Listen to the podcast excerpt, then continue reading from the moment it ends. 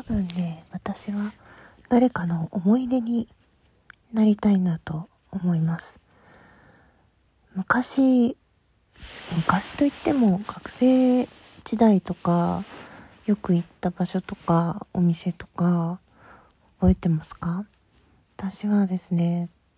大きな公園が学校から家に帰るまでの途中にあってなんかもう疲れたなって学校を早退した時にそこで放課後の時間まで過ごしたりまあ普通の放課後もねあの先輩とかと一緒に行って過ごしたりあの大きな池があってボート乗り場があってねそこにこうちっちゃなお店があってそこのおばちゃんがねなんか出来たての何て言うんですか？こうスナックスナックっていうのはホットスナックっていうのかな？あのポテトとかとホットドッグっていうのか？アメリカンドッグ？なんかそういうの作ってくれるんですよ。えー、北海道だけかな？砂糖つけるケチャップつけるって選べて。砂糖は北海道だけだったかも。旭川だけ？どうかな？でなんかねボート乗り場の番号なんか5番5番お時間ですっていうのを聞きながら友達と椅子にベンチに座ってね取り留めもない話をしながらそういうおやつをちょっと食べて自転車で帰るみたいなすごくね思い出に残ってます。おばあちゃんが亡くなっておばさん亡くなっちゃって子供さん夫婦が後継いで建物も綺麗になって今どうなっただろう。全然そっちの方行かなくなっちゃったんでになりますね。あとは街の中にこうラブホテルを改装したゲームセンターがあってそこがね1回50円でできるところですっごい狭くてちっちゃいところなんだけどなんか受付にたまにいるねおばあちゃんそれもおばあちゃんおばあちゃんおばあちゃんがねなんかすごく私のことを可愛がってくれて、まあ、珍しかったんでしょうね高校生でゲームセンターそこにいるっていうのはね。なんか当時先輩仲が良かった先輩帰る道が同じだったので一緒に帰ろうと思って、先輩のねその手が好きだったので後ろからずっと見てたっていう そのゲームをする時のね私はゲームはパズルゲームしかしなくてなんかパズル玉とかテトリスとかぷよぷよとかねなんかコインを両替するゲームとかあったな。50円50円だったから両替して持ってましたね。で多めに両替しといて先輩が両替に行かなくてもいいようになんか細かいのいっぱい持ってたりとかして 好きだったんですね先輩のことね。うん。まあそんなことも思い出だしなんかあとそこの近くの通りにおにぎり屋さんがあってそこのねあのツナ。ツナがすごいスパイシーで黒胡椒多めでちょっと甘い砂糖が多分入ってたんだと思うんですけどそのねお店もなくなっちゃってそのツナの味を再現するのに割と苦労した記憶が割と近いところまで再現できたんじゃないかなと思うんだけどそこのねお店もなくなっちゃったからおばちゃんに正解を聞けなくてなんかそういう学生時代とかそのお店でのやり取り常連になるっていうのはすごい私の中では大好きというか居心地のいいこと？なんかそれがラジオトークではできるじゃないですか。その自分のお店じゃないけれども自分の番組があってまあいつでもは行ってないけどその常連さんが増えてなんか共通の話題がなんか増えてか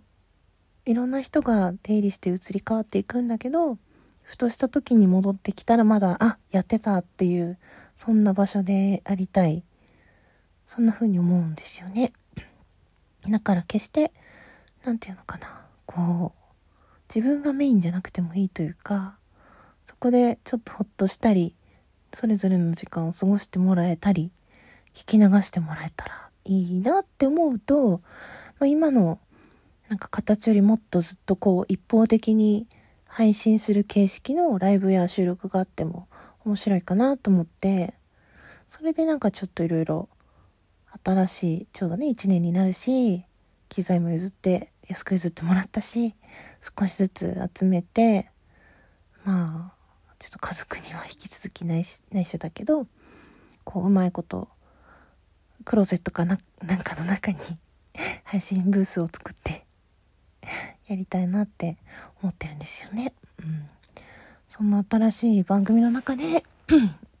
なんかちょっと人の相談に戻ったりあのすごく悩んだ時に瞑想してですねこう天然石のことを学んだりカードリーディングとかはの資格を取ったんですよ。なんかあの通信でね勉強できるやつがあって 何ていうのかなオラクルカードっていうタロットカードとはまた違うんですけどそういうカードを使った、うん。まあ、普通の相談でもいいし今日の占いみたいな感じで、まあ、そういうことねいっぱいやってる人いるんでまあちょっとした味付け程度になんかいろんな今までやってきた引き出し全部引っ張り出してなんか喋る番組あってもいいかなっていうかそういうコーナー企画があってもいいかなと思って。どうもねやっぱね人が人のためにって思うとこだわりが出てしまって時間がかかったりなかなかこう詰まって進めないパターンがあるっていうのは分かっているのでなるべく一人で 淡々とできるようなものを考えています。この収録もねなんかちょっとどう喋っていこうかなとかこうどんどんねこう話すネタが多分自分の中で絞り切ってで尽くしたというかそんなにそんなに新しい刺激ってないんですよね。コロナとかで出かけたりしないし何か新しい本を読む時間もないしそんなにテレビも見ないしまあその他の人から受ける刺激はもちろんあるけどなんか新しい語りたいことってきっとまだどこかにあるんだけどうんとりあえずパッと思いつくものは全部出してしまったのがわかるから前にも言ったけどとかどこかで言ったなって思いながら喋ったりその実際そういうことを言って前置きして喋って言い出したりするんだけどでも最近こうフォローしてくださる方も増えて急にぐっと増えたのでまた 何て言うのかなその今まで引っ張り出した引き出しを再構築してなんか違うお届けの方法がないかなっていうふうに考えてます。というわけでですねあの、5月17日は普通に私自身への質問とか、そういうのを募集してるのと、の新しい番組で、まあ、ちょっとカッコつけたギガ子がですね、うんと、相談に乗ったり、カードを使ったり、おすすめの天然石をご紹介したり、もしかしたらなんかそういうお守り的なものも、なんかプレゼントとかそういうのもね、考えて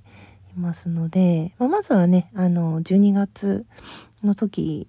にお約束したね、アイコンを書かなきゃいけない。半年も待たせると思ってなかった。本当にね、iPad を取られすぎてね、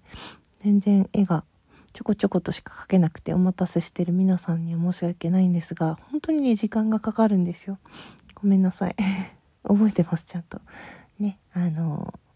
書いていきますので、あと数名で終わるのでなんとか5月中には書きたいなと思っております。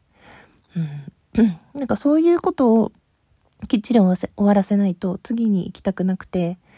うん、ちゃんとしていきたいなと思います。そんなこんなでなんかジングルをね新しく作ってもらったんですよ作ってもらっているというかなんかそれがすごくねこう、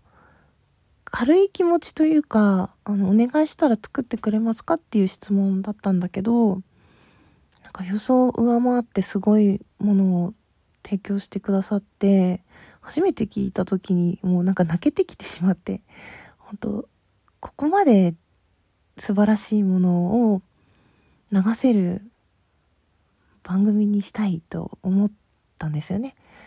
かなかなかすぐには追いつけないかもしれないけどまたさらに1年経った時にはその曲にふさわしい自分と番組でありたいなというふうに思っておりますのでどこかでうん、17日かちょっとわかんないけれども、どこかで皆さんにお披露目できるのを私自身も楽しみにしていますので、ぜひ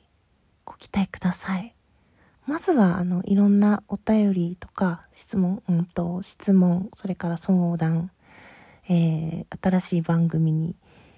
への期待、その1分間のやつも聞いてみたいとかね、いろいろご意見いただきまして、誠にありがとうございます。まずは17日の鈍行列車5時間トーク。そちらを、あの、時間あれば聞きに来ていただきたいなと思いますので、どうぞよろしくお願いします。ね、これからもよろしくね、ということで、はい。これタイトルどうしようかな。ちょっと聞き直して考えますね。なんか、うん。取り留めもない。いつもどうやって終わってたっけ？なんかほんとだんだん話が下手になってる気がして不安ですね。これは自分が成長して物足りなくなってるのか、それともなんか本当に下手になってるのか、自分じゃよくわかんないけど、なんかもっともっと上手くなりたいなっていう欲も出てきております。それでは最後まで聞いてくださってどうもありがとうございました。